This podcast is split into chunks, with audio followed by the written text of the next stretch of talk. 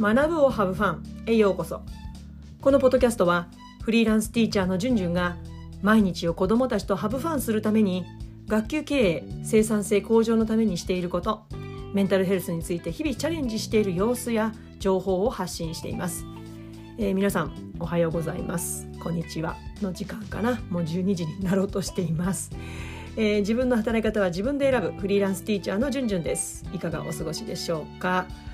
えー、ちょっと思いつきがあって毎週金曜日フリーランスティーチャーじゅんじゅんの B 面、まあ、B 面ってあのレコードの A 面 B 面ってご存知でしょうか？お若い方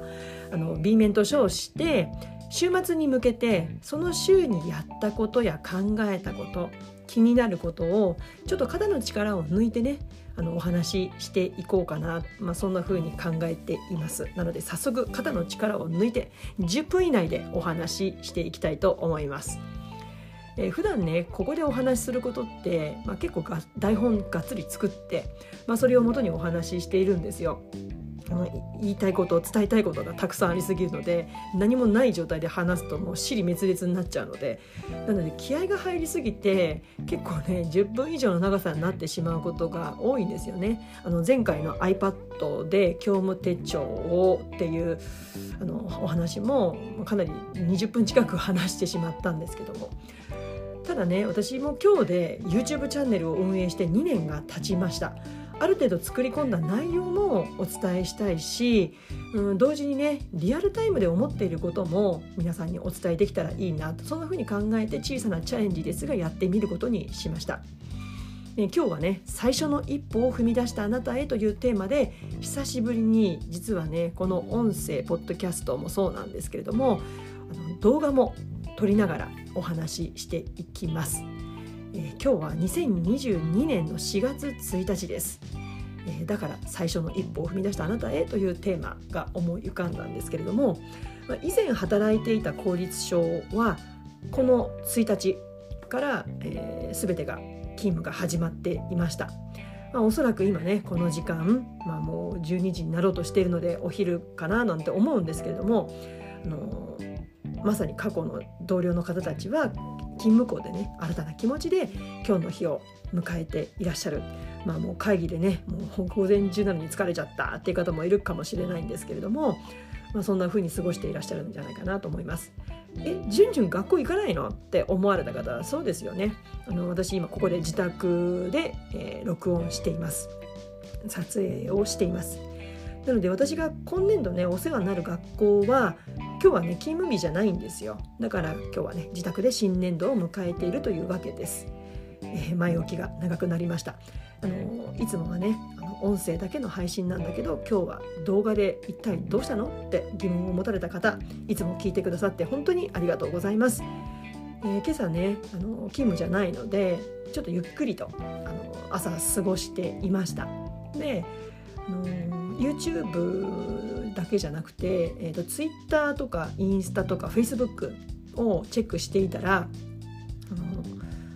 皆さんねあの私のお知り合いの方や、まあ、あのお会いしたこともない方などは Twitter とかインスタで出てくるんですけども3月31日で退職しましたとかあとは退職して新しい環境に移りますとかあとは一旦お休みして、えー、大学院に行きますとかうんあとは新しい勤務校新しい移動先に行きますとかとは、えー、指導主事になりましたとか文科省行きますとか、まあ、そういった方たちがたくさんこうツイッターとかインスタとかでつぶやいていらっしゃったんですね。あそうか皆さん新しい環境なんだなとかまたはまたはねあの新しい方をお迎えする立場の方もいらっしゃるんだなとか、まあ、そんなことをこう見聞きしていてあちょっとこの話したいなと思ったんですね。でじゃあ新しいスタートっていうとやっぱり私2020年2年前の今日4月1日に YouTube の配信をスタートしてるんですね。第1回目の動画を撮ってたんですよ。なのでねちょっと自分どんな感じだったのかなって今までもねちょっとは見たことあるんですけどもがっつり最初から最後までよしせっかくだから見ようとあの腹を据えて見ました。もうおっかなびっくりですよね。授業動画や音あの音声授業音声と同じようにやっぱりねあの我が身を見るっていうのはねしんどいですよね。ただねせっかくだからもうこの際だから1年後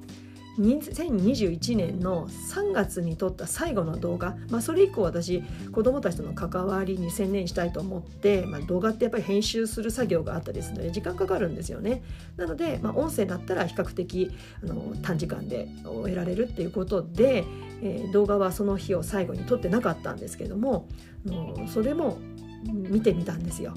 そして前回だからこの iPad の業務手帳ですね。をの配信した音声も聞いてみました。つまり 3, 3つのコンテンツですね。どんな変化があったのかを振り返ってみたんですよ。で気づいたことを新しいスタートを迎えた方たちに向けてお話ししたいなと思ったので、まあ、動画と音声を一緒に撮ることにしました、まあ、結局ね月並みになるんですけどもやっぱりね結果を焦らず目の前のことにベストを尽くそうっていうこと。そして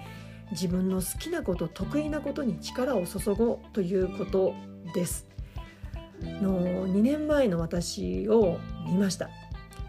その時はね私肩の力抜いてカメラの前に立っていると思ってたんです。立ってるつもりだったんですよ。ところが2年後の今日さっきねその姿見てみたら気合が入りまくってるわけですよ。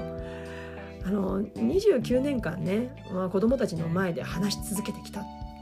で、別に話し方に自信があるなんていう思いはないんだけれどもただ子どもたちに分かりやすい話を意識してきたし、まあ、そんなつもりでうんそんな意識で台本も作っていました。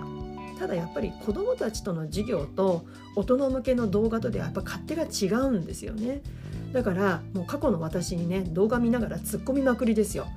まあ、その後暗中模索試行錯誤の連続でした。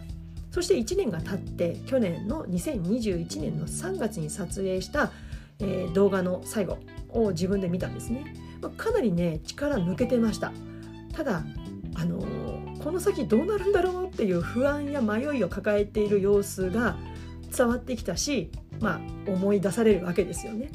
そして1年後の前回の動画あの音声でね2020年度の業務手帳を iPad で管理を聞きました。もう完全にね自分の好きなこと得意なことをもう喋ってるなっていう印象です、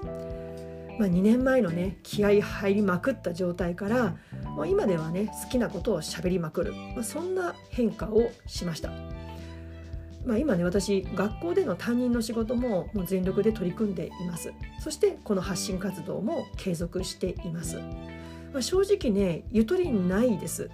でもめちゃくちゃ楽しいです。やめようって思ったこと一回もないです。しんどくないんですね、まあ、それはなぜかと言ったらまあね弱小とはいえね0から280かなの、うん、YouTube チャンネルの登録者の方たちのこの数字の変化とこれまたわずかとは言ってもね、まあ、毎回どなたかが聞いてくださっているんですよありがたいことに。その数字の変化。そして、だんだんねありがたいことにコメントをいただいたりとかあとはあのおしゃべりしましょうって言ってお茶会などをあのインスタとかでねこうお知らせすると参加してくださる方がいてくださるというこの事実。まあ、こういったことは別に誰かに頼まれたわけでもないし命令されたわけでもないし自分で勝手にやってるだけなんですよね。ただ自分がゼロから作り出すこの小さなコンテンツとそれを作ってるその過程が魅力となって私をここまで連れてきてくれました。まあ教員の仕事はまあこれやらなきゃいけないってこともあるんだけれどもでもやっぱりその中で何かを魅力として感じて私を29年間30年30年1年プラスだから31年目かなまで続けてこれたわけなんですよね。なので新しいスタートを今日切った皆さんこれからきっとねしんどいこと辛いこともあります。自分の手には負えない難問、うん、疑問も降りかかってくるでしょう。おそらく。絶対。時には相手を攻撃したくなったり筋の通らないことに腹も立つ。でもその時その時の自分に正直になりながらねただセルフケアも大事にして目の前のことに自分ができる背伸びせずにね自分のできることをベストを尽くしていきませんか？私はうんやっぱり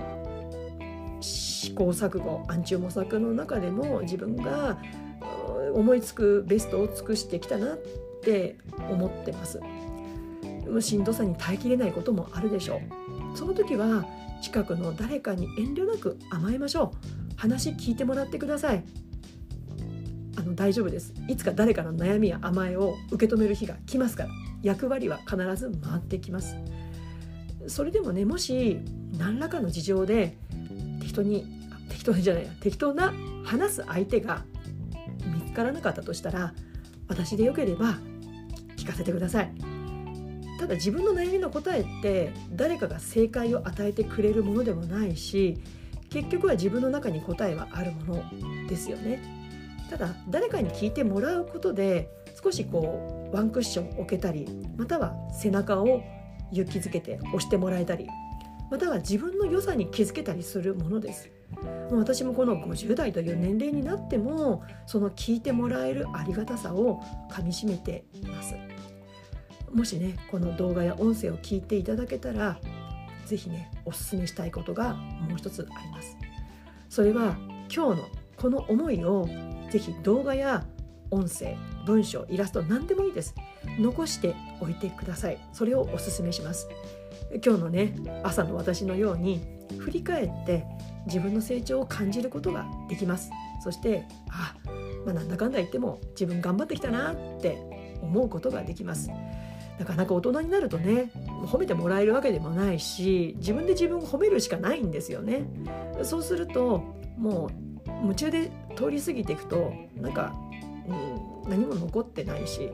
だからこそ過去の自分をちゃんと残しておくっていう作業が必要なのかなって思います。過去よりも今自分が成長していることを実感することができます。そのためにも今自分が好きなこと得意なことのベストを尽くしてそしてそれを記録に残しませんか？え今日は最初の一歩を踏み出したあなたへについて、えー、お話ししました、えー、次回からはね今と同じようにポッドキャスト音声で YouTube も発信していきます。それでは次回のポッドキャスト YouTube まで。ごめんなさい。結局12分喋ってしまいました。新しい1年を Let's have fun! バイバイ。